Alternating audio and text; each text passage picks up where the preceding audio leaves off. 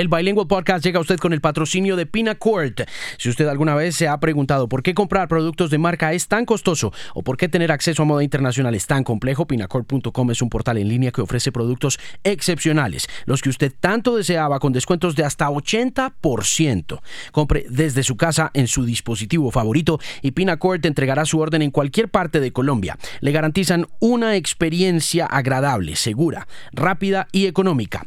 Le va a encantar. Visite www.pinacord.com, patrocinador oficial del Bilingual Podcast. ¿Qué es un podcast? un, podcast? es una transmisión digital de radio. Dicha transmisión se puede bajar a su dispositivo móvil, a su teléfono celular, a su iPad o a su tablet. Este es el Bilingual Podcast con Alejandro Marín. Este es el episodio 75 de este podcast que usted encuentra a través de mi página web themusicpimp.com. Buenas tardes, buenos días, buenas noches. Yo digo buenas tardes porque este podcast se está grabando en horas de la tarde en los estudios de la X más música en la ciudad de Bogotá. Pero si usted me escucha a cualquier hora del día, pues un saludo muy especial. Y si quiere enviarme ese saludo especial a través de correo electrónico, mi correo es Alejandro Marín arroba. Un saludo gigante y muchas expectativas por lo que va a ser el primer trimestre de este 2018, por lo que mi invitado de hoy no solamente hace parte de una legendaria banda de rock, sino que también trabaja como solista y está presentando un tercer larga duración como músico solista. Es baterista, se crió en Oxford, en eh, el seno de una banda originalmente llamada On a Friday, que se fundó en 1985 y que más adelante, para conseguir más fans y más adeptos y en honor a una canción de los Talking Heads, se hicieron llamar Radiohead, la que es, según muchos, la banda más importante de este mundo y de quien se espera una visita a Colombia muy pronto. Pues Philip Selway el baterista de Radiohead, es el invitado especial al Bilingual Podcast de hoy. Está presentando un proyecto cinematográfico, al igual que su compañero Johnny Greenwood, que es uno de los cerebros de ese grupo británico. Mr. Selway está en estos momentos presentando la música de una película llamada Let Me Go y la historia detrás de este tercer larga duración, de este tercer esfuerzo como solista es sumamente interesante, pues viene obviamente de la cabeza y del corazón del que es uno de los intelectuales musicales más importantes del mundo junto a sus otros compañeros, junto a Johnny, a su hermano Colin, a Ed O'Brien y al líder del grupo Tom York.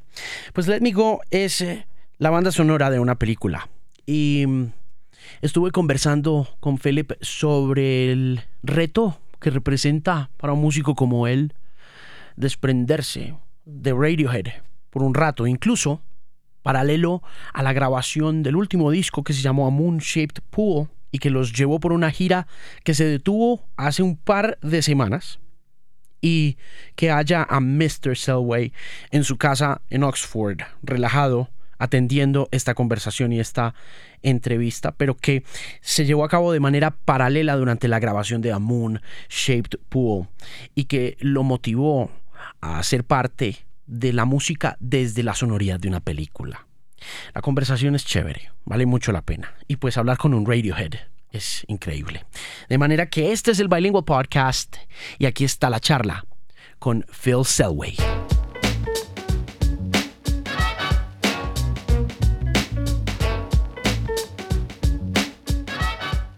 Hi, Mr. Selway.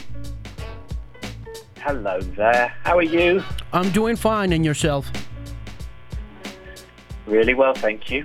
Where do I catch you?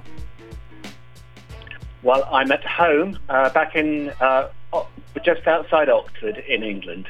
Okay, taking a break from a busy summer, I take it. It was a busy summer, um, so yeah, I'm back home now after doing all the touring this year. I'm back home and getting on with some writing back at home, which is uh, feels good after after after all the touring this year.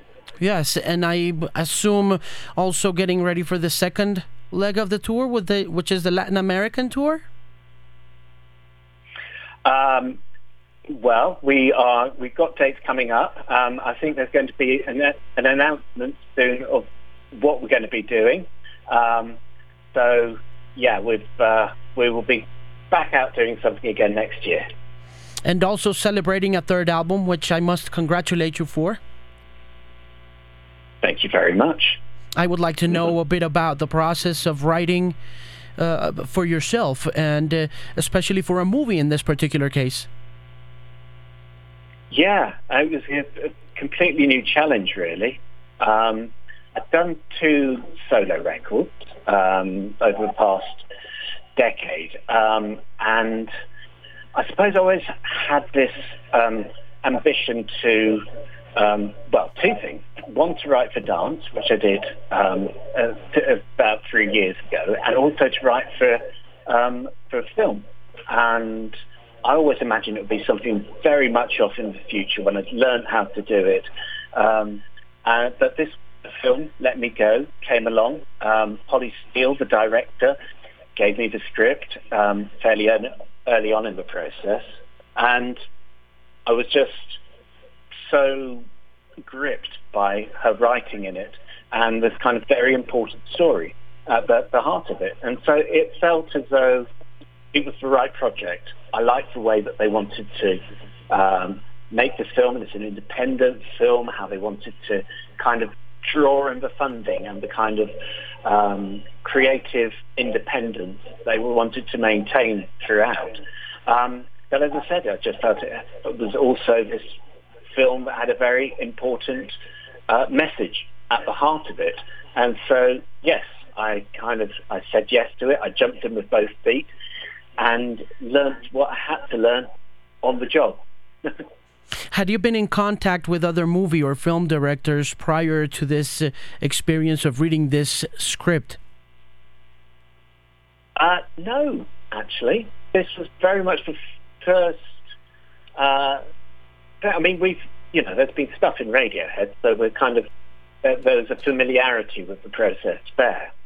Um, but uh, this, as I said, I hadn't been out looking for for uh, film work, if you like, um, and it's just the way that this came through. I mean, I knew the producer uh, and I knew the, the director, um, so it, as I say, you know, it just felt like the right project to work on.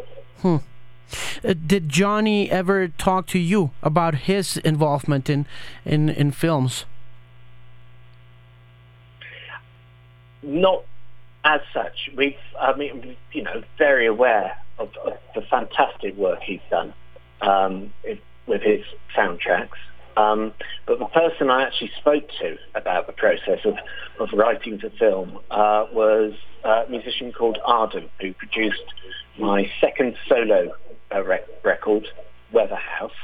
Um, and Adem himself is a, a film composer, and that we, we had that kind of dialogue going already, and it just felt as though he was the appropriate person to, to talk to. So we had a conversation early on in the process for me where, you know, I said, what have I taken on? This seems huge.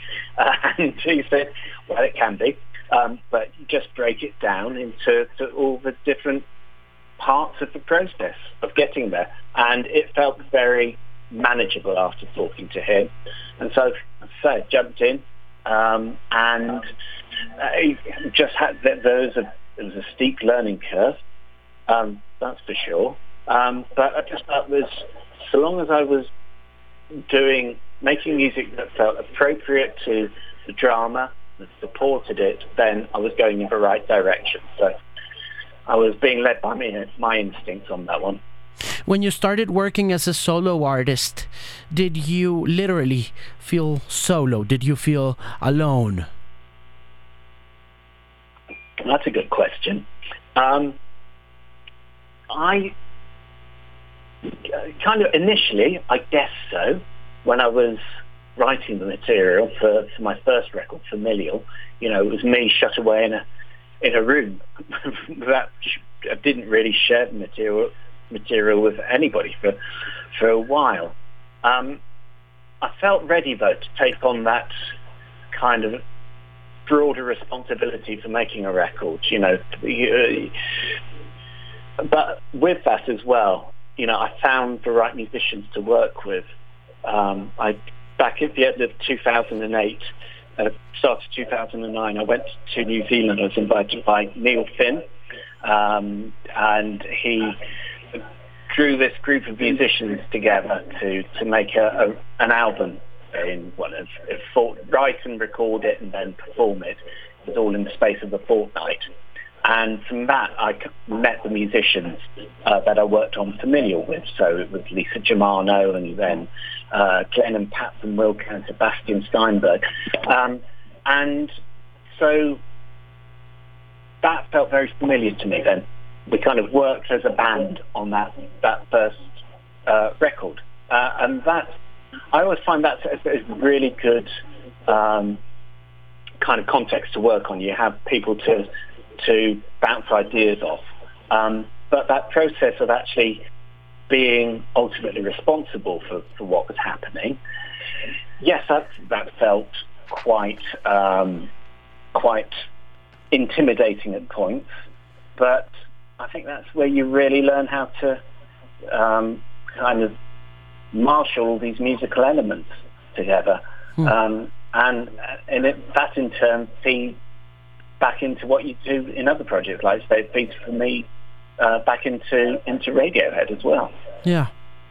What moved you, uh, particularly or in general or both, about Helga Schneider to get into this project? Mm. Well, the the book, uh, the, sorry, the film is based on her memoir of uh, she'd been abandoned uh, by her mother during the Second World War. Uh, so it was in Germany, and then she was estranged from her mother for, for many, many decades. And the film picks up uh, with the point where she has uh, received a letter uh, telling her that her mother's in a care home and could she come and sort out her mother's affairs. And so she goes to meet up, reluctantly goes to meet up with her mother and discovers her mother's past you know, that her mother had become uh, an SS guard in uh, in Auschwitz, and all the all the horrific deeds that were committed there as well, and that she, she was part of. Um, and just watching uh, this character, Helga, this very dignified character, coming to terms with the horror of that family history, um, you know, figuring out what she can take on from that, um, figuring out how that trauma had impacted on her and impacts throughout the generations beyond her. Um, and and also her kind of it was, it was a very honest portrayal of it. Um, and you see the character of her her mother, who is when she when Helga goes to meet her, she is unrepentant about her her Nazi views and, and what she did in the camps. Um, and so you're looking at uh, this character, this, this, you know, who's committed all these evil deeds, but you see that actually it's become normalized to her as well. And I think that's a very chilling um, kind of lesson to learn that actually those what set, set of circumstances enabled people to, to do that and to and to sit, actually accept that as, as a norm or kind of almost a normal um, behaviour. And you see elements of that creeping, uh, well, not creeping in, you see elements of that around the world at the time. Yeah. And it's just, for me, it felt it was a very timely tale. As that reminder, uh, actually, you know, unless you question those those kind of about you know what's happening, say, in the, in the far right. I think unless you're questioning those things, you know, you, you can easily slide back into those very inhumane times. Yeah. Yeah, I figured that. Uh, isn't it pretty terrifying that, in spite of all the horrors that Second World War uh, had the world go through, and uh, in spite of everything that we put ourselves through, we seem to be reliving the past. Yeah, absolutely. Um, and I, suppose, you know, we're generations away from it now, but there's that, that, that kind of, that cycle of history, I suppose. Um, but that kind of, you know, doesn't uh, uh, lessen the responsibility for each and one of us to um, to, to try and find a way of, uh, of steering us away from, from returning to the horrors of, of the 1930s and the 1940s. The, the use of strings in this uh, um, in this score paint a very grim landscape. It's uh, I was listening to to to the soundtrack yesterday um, because I I don't have access to the film to the movie yet.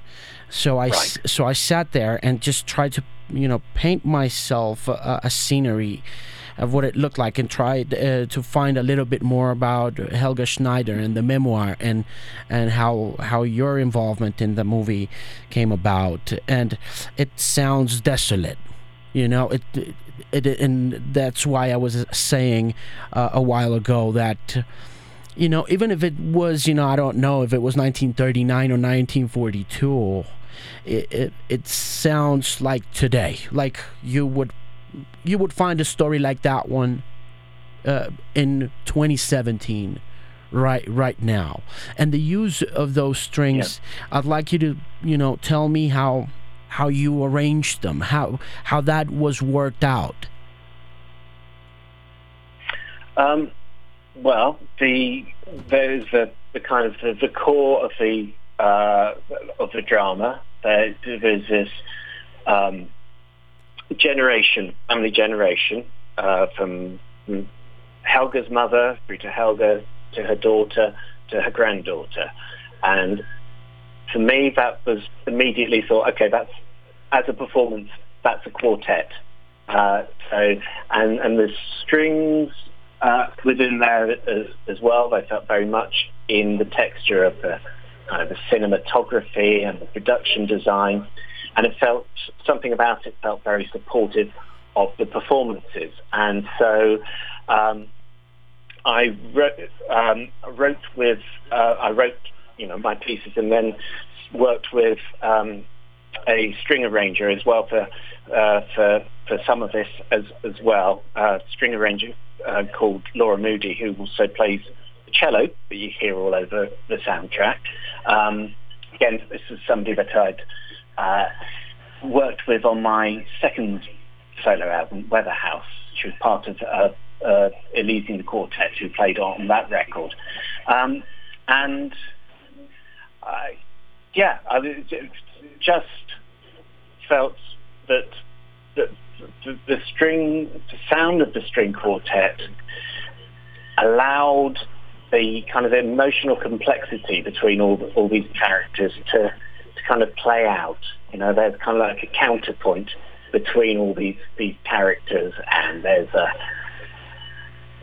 at a point there's like a real harmony in their performances as, as well, and there's dissonance in there, and I just felt that was uh, the, the string quartet was a good vehicle for that. And the vocals. And the vocals, well, um, part of that's me. um, there's, you know, there's um, I, I, I, suppose I've done quite a lot on, on this record myself. Um, part of that was, you know, needs must because uh, you know it's an independent film, so uh, there's a limited budget, uh, so you know, you, uh, I wanted to um, use as much of myself as uh, possible, so that would leave me for to, to be able to approach, you know, quartets and other uh, instrument, instruments which I couldn't do myself. Um, um, also, there is um, a vocal on there from Lou Rhodes, who's the lead singer of Lamb as well, uh, and that's on a song called Walk. Um, and Lou actually is in the film. Um, there's a scene in the film which is set in a club where she Lou is uh, the the chanteurs in the club, and she sings this song "Walk" in that scene. Um, and so, and that was an interesting thing for me as well uh, you know, writing that song because, I mean, lyrically, I needed to write something that felt in tune with the characters in the film, but also something, it had to be something that I could hear coming out of that, that, that Lou would sing quite naturally as well. So, yeah, it was interesting working within in those parameters. Um, but I think it got there. Yeah. do, do, don't you find it interesting that um, as a solo artist and as a part of uh, uh, an important band, the most important band according to many people in the world right now, um, you, you seem to get involved in these timepieces every time you get involved into a music project you you kind of change our perception of, of time and space you know like it seems as though you were destined as artists to change our definitions of time and space, whether it's putting us in the past with this particular song based on this memoir or uh, this album work, this work, piece of work based on this memoir, or or something like OK Computer in 1997, which put us way uh, in front of time and space. Wow. Um, that would be a very big claim for us to make about ourselves, I, I think, actually. and um, I don't know. I think you know you just have to, to it, for the music to really resonate properly. It has to be something that you feel an emotional tie to. I was drawn to this um, uh, to this script um, because of the kind of the emotional complexity in it, and I mean, like OK Computer you know, the, the, kind of lyrically what Tom was responding to in there. There was kind of a, there's a genuine concern about those uh, those issues in there, and I think if if you're guided by that, um, you know, you'll put a lot of yourself in into into it, um, and I think also you'll also I think what we've always tried to do is kind of not repeat ourselves. So I think we're always we've always been trying to to kind of um, kind of recontextualize ourselves musically, um, and so I think that keeps things moving forward. And so from project to project, you, you know, it, it, might not always go to the to the place where you'd expect it to go to, and where and the same for us as well. So that's what keeps it um, interesting and exciting for us. This may sound paradoxical, and I hope uh, you can uh, uh, understand my question. But at the, at you know, working on the effort of of not repeating yourselves, do you find yourselves at the same spots, at the same places, repeating certain things that may lead you to explorations where you've had never been before? I guess my question is when it comes to recording, whether it's you as Philip Selway or with the Radiohead guys, uh, try, at trying not to repeat yourselves, do you repeat yourselves in the process of, you know, creating the songs, recording the songs, uh, working on the drums, you know, the, the keyboards, the guitars, etc.? I think you do initially when you're working on stuff, you fall back on um, on on on on ideas, on approaches that you've had before.